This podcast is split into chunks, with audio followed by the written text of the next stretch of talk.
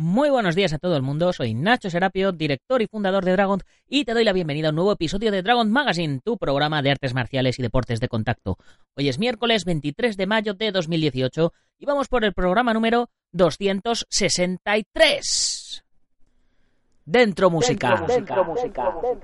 Don't concentrate on the finger or you will miss all that heavenly glow.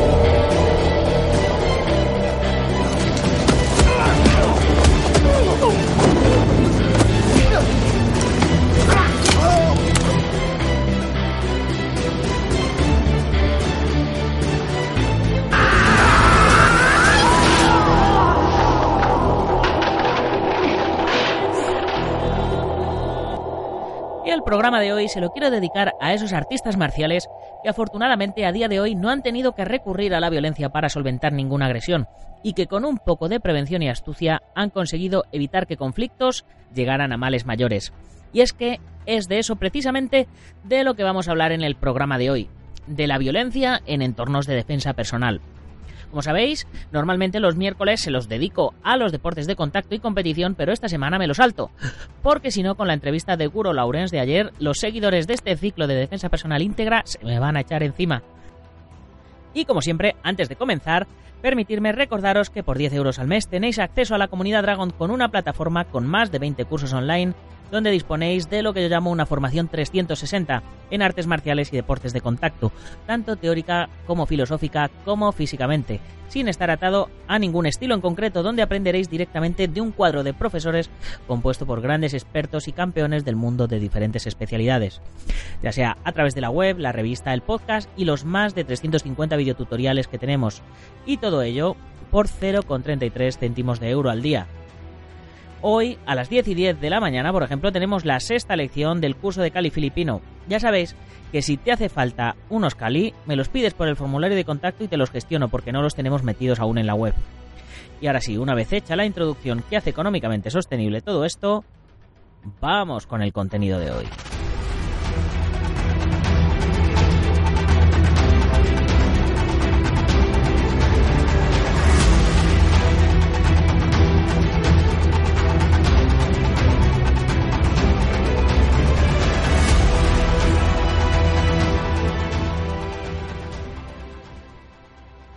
Después de hablar de la importancia de la prevención, la evitación y la cautela que hay que tener ante una posible situación adversa, de los riesgos de la huida y que la sumisión no es una opción, por lo que solo nos queda la solución del enfrentamiento, debemos tener claro un concepto que puede parecer claro, pero que no lo es tanto, pues existen muchos matices.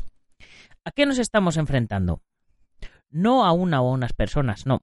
En realidad nos estamos enfrentando a la violencia, personificada y encarnada en nuestros agresores, por lo que deberíamos tener muy claro a qué nos enfrentamos. El concepto de la violencia es muy complejo y sujeto a diversas matizaciones, pues dependiendo del punto de vista, así será considerada una acción. Ante todo, se debería hacer una distinción vital entre la violencia pura y la agresión. La violencia que se puede aplicar contra personas, animales o cosas consiste en usar la fuerza o la intimidación para conseguir algo. Por ejemplo, amenazar a alguien con un arma o un objeto. Como medio de desahogo, por ejemplo, pegar un puñetazo a la pared o tirar una mesa. O como respuesta a una agresión, defendernos. En este caso, hasta Jesucristo tuvo un episodio violento, la expulsión de los mercaderes del templo.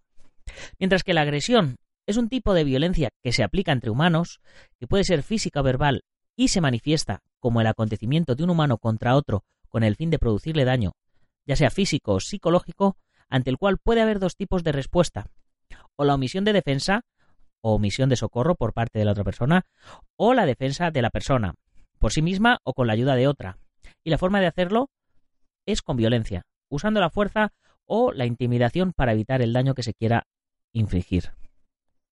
En este caso, la violencia puede ir desde una amenaza contundente que detiene el ataque hasta un acto de defensa física activa. En este caso, incluso el simple bloqueo de un golpe es un acto de violencia física. Pero ya sea violencia pura o expresada por medio de la agresión, el individuo violento lo que busca es ante todo el imponer por la fuerza y por el miedo su voluntad sobre el sujeto violentado o agredido, transformando su acción en un abuso físico, psíquico o sexual, todos ellos reprobables. Hablemos de la agresividad. Como puede comprenderse, el concepto de violencia está íntimamente asociado con el de agresividad, la cual es innata entre los humanos y está producida por una de las cuatro emociones básicas estudiadas en psicología, la rabia. Las otras son la alegría, la tristeza y el miedo. La rabia, que tiene un carácter eminentemente expansivo con una expresión corporal fácilmente distinguible por sus gestos, ademanes y acciones, siendo la violencia la vía de escape de la agresividad que más se utiliza. En los inicios de la humanidad, la agresividad permitió que la especie sobreviviera ante las adversidades más extremas, luchando día a día para comer, defenderse y aparearse. En suma, para sobrevivir. Con el tiempo, cuando la humanidad evolucionó y no se necesitaba tanto de la agresividad para sobrevivir, esta quedó en estado latente y de vez en cuando emerge en unos individuos con más frecuencia y potencia que en otros. En psicología se estudia que la conducta agresiva se relaciona con otros factores del comportamiento, como son la frustración y el miedo, ya que estos dos comportamientos son causas determinantes para la aparición de la agresividad, pues traen como consecuencia un aumento de la ira en el caso de la frustración y del instinto de supervivencia en el caso del miedo. Con la ira y el instinto de supervivencia aparece la agresividad manifestada por un comportamiento violento de forma física o verbal. Como nos dice Karl Kral en su obra Teorías psicológicas de la agresión, la cantidad de agresión dirigida a la persona o acontecimiento frustrante está en proporción directa con el grado de voluntariedad de la conducta o con la irracionalidad de la secuencia de los hechos. Habrá quien diga que lo interesante es que la agresividad debería estar erradicada de la humanidad, como si fuera una enfermedad indeseable. Esto, además de no ser posible, no es conveniente, una persona curada, entre comillas, de la agresividad no sería una persona completa, pues los estados agresivos controlados son necesarios para el buen desarrollo de la persona. Por ejemplo, en el caso de un grave accidente, y más en el caso de los desastres naturales, inundaciones, terremotos, saludes, etc. Nuestra agresividad, como expresión del instinto de supervivencia, es la que nos dará el empuje necesario para luchar y sobrevivir. El doctor Vandenberg, en su obra The Human Body and the Significance of Human Movement nos explica que con la agresividad aparecen en el torrente sanguíneo unas sustancias hormonales producidas por la corteza y la médula suprarrenal, las catecolaminas y la antidiurética, por las glándulas tiroideas e hipofisiarias, las carticotrofinas, etc., los cuales tienen una acción directa sobre diversas y determinadas áreas del cerebro. De estas sustancias hormonales, las más conocidas por el público en general son las producidas por los órganos renales, esto es, las incluidas en el grupo de las catecolaminas, la adrenalina y la noradrenalina, y la antidiurética. La adrenalina aparece en estados de ansiedad y miedo, como explicaremos en próximos programas, mientras que la noradrenalina aparece en mayor cantidad de lo normal en los casos de agresividad. La aparición de estas sustancias hormonales en el riego sanguíneo actúa como un catalizador de la velocidad y los reflejos, ya que la velocidad se incrementa y los reflejos se agudizan, así como desaparecen los síntomas de cansancio o fatiga, lo cual es un milagro de la evolución, pues todo ello conduce a una mejor oposición a situaciones hostiles y a una mejor defensa de la integridad física del sujeto en el caso de un enfrentamiento. Curiosamente, la hormona antidiurética aparece en gran cantidad en estados emocionales agresivos para inhibir la eliminación de la orina, tal vez para retener la mayor cantidad posible de sustancias hormonales en el cuerpo, aunque estos sean productos de desecho. Como vemos, en esta sociedad competitiva y con peligros medioambientales, el ímpetu que nos da una agresividad controlada es vital. Lo importante y lo difícil será dominar y controlar dicha agresividad, que puede ser destructiva si es fruto de la ira y está mal canalizada y dirigida hacia otras personas. Con lo que hablaremos de personas agresivas.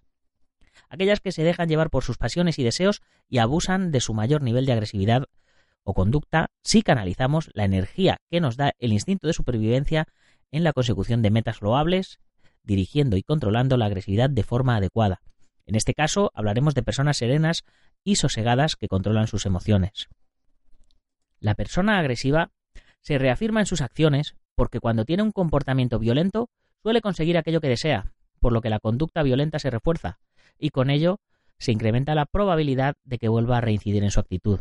Por ello, es muy importante no plegarse a sus deseos y enfrentarse a él, para evitar males mayores, pues suele haber con el tiempo una escalada en la violencia. Esto es, el sujeto agresivo no arremete a las primeras de cambio, sino que es fruto de una evolución, en la cual su actitud violenta comienza con una intensidad leve y según vaya viendo sus ventajas, entre comillas, en cuanto a que consigue lo que quiere, irá incrementando su conducta, quedando instaurada como una forma de interactuar con sus semejantes. Entonces, ¿cómo se puede frenar la violencia? Por desgracia, la violencia solo se puede frenar con violencia, aunque ésta sea controlada, moderada, contenida y misericordiosa, pues la opción de la sumisión genera más injusticia, ya que el violento se suele ensañar con aquel que no se le enfrenta. Hay que acabar con la violencia, no necesariamente con aquel que la genera. Siempre que podamos, hablaremos para acercar posturas y que la violencia desaparezca en sus primeros estadios, cuando está iniciándose. Sentarse a hablar ya es un camino, pues interrumpe la violencia y se enfrían las pasiones, al tiempo que encontramos un camino hacia el entendimiento y la paz pues alguien que no quiere arreglar las cosas no conversa, sigue actuando físicamente. Como indico, la mejor forma de resolver una situación adversa es con diálogo, pero cuando nos van a golpear, deberemos desistir de intentar una conversación, pues cuando estemos emitiendo la primera palabra el golpe ya nos habrá llegado, por lo que deberemos impedir el ataque de forma física y, por desgracia, solo se puede frenar un golpe con otro. El simple bloqueo, como ya hemos hablado, ya supone un acto físico que golpea a un miembro del adversario para impedir que llegue o a impactar contra nuestro organismo. El artista marcial debe ser pacífico y no desear la violencia, pues, aunque sea para bien, siempre se producen consecuencias funestas para alguien, por lo que habrá que valorar el alcance de nuestra acción violenta. Para ello, deberá ser un experto en violencia y comprender cómo nace y se desarrolla, en saber su alcance y sus consecuencias, y sobre todo, deberá ser comprensivo y reflexivo para poder llegar a empatizar de cierta forma con el violento, ponerse en su lugar y comprender por qué se comporta de forma iracunda, ya que hasta el más pacífico puede tener momentos de violencia si hay una razón. Si la violencia se manifiesta por medio de gritos, amenazas o con actos físicos leves, por ejemplo empujones, y comprendemos que el violento actúa de esa forma por miedo, frustración o descontrol momentáneo, si podemos, frenaremos su ataque con técnicas de control y apresamiento. Pero si estamos ante una persona que actúa por maldad o por motivos delictivos con actos físicos peligrosos, como por ejemplo golpes, nos obligará a utilizar todo nuestro arsenal técnico, ya que los frutos de la violencia, el dolor y la humillación, debe recogerlos aquel que los sembró. Como indico, el artista marcial debe ser un experto en violencia para poderla evitar o repeler, teniendo como freno y control sólidos valores morales. De esta forma, no ejercerá jamás la violencia si no es necesario pero si le agreden, podrá dosificar la respuesta para repeler el ataque con el menor daño posible. Sin tener los suficientes conocimientos de defensa personal íntegra, el defensor puede morir en el enfrentamiento o puede matar a su agresor por accidente o por descontrol técnico. Debemos pensar que mientras el violento se ensaña con la víctima, el artista marcial podrá dosificar la violencia para frenarla y que ésta desaparezca. Los dos usan la violencia, pero el primero con maldad y el segundo pensando en la paz. ¿Cómo podrá hacerse el artista marcial un experto en violencia? Estudiando sus múltiples aspectos y entrenando con constancia todas las disciplinas de la defensa personal íntegra. Esto es, debe prepararse técnica, táctica y psicológicamente para estar preparado para la agresión con el fin de poderse defender eficazmente y alcanzar la paz lo antes posible, ya sea por vencer a su oponente o porque éste vea que no vale la pena agredirle, pues aunque le venciera, sería a un alto precio. Por todo ello, como dijo en cierta ocasión el latino Vecchio, si quieres la paz, prepárate para la guerra. Debemos estar preparados para enfrentarnos a la violencia, pues existen personas iracundas, crueles y fanáticas que si no se les enfrenta vencerían la sinrazón, la crueldad y la injusticia. Dean R. Cont indicó en su obra Víctimas que algunos pacifistas son cobardes disfrazados, pero otros realmente creen que es justo permitir el asesinato de una persona inocente antes que matar para impedirlo. Están equivocados, porque al no luchar contra el mal, se convierten en parte del mal, Son todos tan malos como el tipo que aprieta el gatillo. Hay una manera intermedia de vivir, entre los que matan y los pacifistas. Trata de evitar la violencia. No la provoques nunca. No obstante, si alguien la inicia, defiéndete, defiende a tus amigos, a tu familia o a quien quiera que esté en peligro. Creo que es muy coherente lo que decía Dean R. Conth. A mí me desagrada mucho la injusticia y si además conlleva violencia, mucho más. Soy muy reflexivo, pacífico y pacifista, pero también reconozco que es mejor morir matando al que quiere rebanarte el cuello que dejarle sumisamente que te lo rebane. Y si la cosa no va conmigo, pero va en contra de un inocente indefenso, lo siento, cometeré el mal acto de intentar defenderle y acabar con el violento.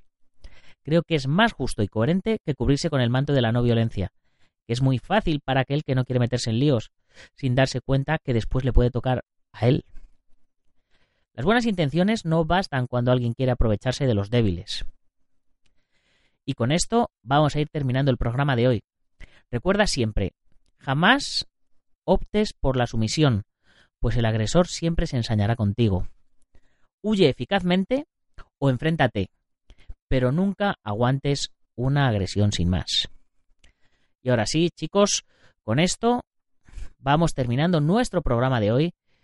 Como siempre, recordándoos que si os hace falta material para entrenamiento, nutrición para luchadores, armas de cobudo, protecciones, kimonos, ropa de MMA, tatamis, trofeos, etc., no lo dudéis y pasaros por dragon.es. Si queréis que hablemos de algún tema en el programa, también podéis escribirnos a dragon.es barra contactar y nos lo escribís directamente o en dragon.es barra ideas nos podéis aportar nuevas ideas para nuevas secciones o lo que os apetezca que, comentemos en el programa, si queréis que entrevistemos a alguien, eh, si queréis participar vosotros y aportarnos, en fin, lo que queráis, estamos abiertos a cualquier tipo de sugerencia. Y si eres miembro de la comunidad Dragon, ya sabes que tienes un descuento del 15% en los productos que tenemos en la tienda online, dragon.es barra tienda. Los gastos de envío son gratis para ti y la revista Dragon Magazine en digital y en papel enviada mensualmente a tu domicilio. ¿Qué más se puede pedir? Ahora ya, si no entrenas artes marciales es porque no quieres, no busques excusas. Y si tienes una tienda eh, o un gimnasio o otra marca de productos, también puedes convertirte en uno de nuestros patrocinadores. Te sacaremos mensualmente la revista, te enviaremos unas cuantas y te mencionaremos todos los días en el programa, como hacemos con spaceboxing.com de Dani Romero, con el gimnasio Feijó en la zona de Ríos Rosas, Madrid, el maestro Antonio Delicado de la Mitos Internacional Coso Río Kempo Asociación, nuestro programa hermano MMA Adictos, el maestro internacional Joaquín Valera de Jalmillo Japquido en Valencia y Castellón, Ángel Ruiz Jim en Las Rozas, Madrid, la Escuela Busido en Montrovio Leiros o el Centro Deportivo Buguen Quidoyo en Yuncos, Toledo. Ya sabes que puedes comprar la revista a través de la web, suscribirte, comprar números atrasados o lo que yo personalmente recomiendo siempre, que te unas a la comunidad Dragon y disfrutes de todos los contenidos premium, que incluyen descuentos, cursos, la revista en formato digital y papel y un montón de cosas más. Y para terminar, ya sabéis, si os ha gustado el programa, lo compartís con vuestros amigos y si no con vuestros enemigos, pero compartidlo. Muchas gracias por vuestras valoraciones de 5 estrellas en iTunes, los likes en iBox y por vuestros comentarios que día a día me ayudan a mejorar, a posicionarnos mejor y a que más oyentes nos conozcan. Y si eres de los que nos oyes en Sport Direct Radio en la 94.3 de la FM en Málaga y toda la Costa del Sol, ya sabes que corra la voz, que todos los días tenéis un programa de radio de artes marciales y deportes de contacto en vuestra emisora deportiva favorita. Y así más, hasta mañana, guerreros. ¡Gámbaro!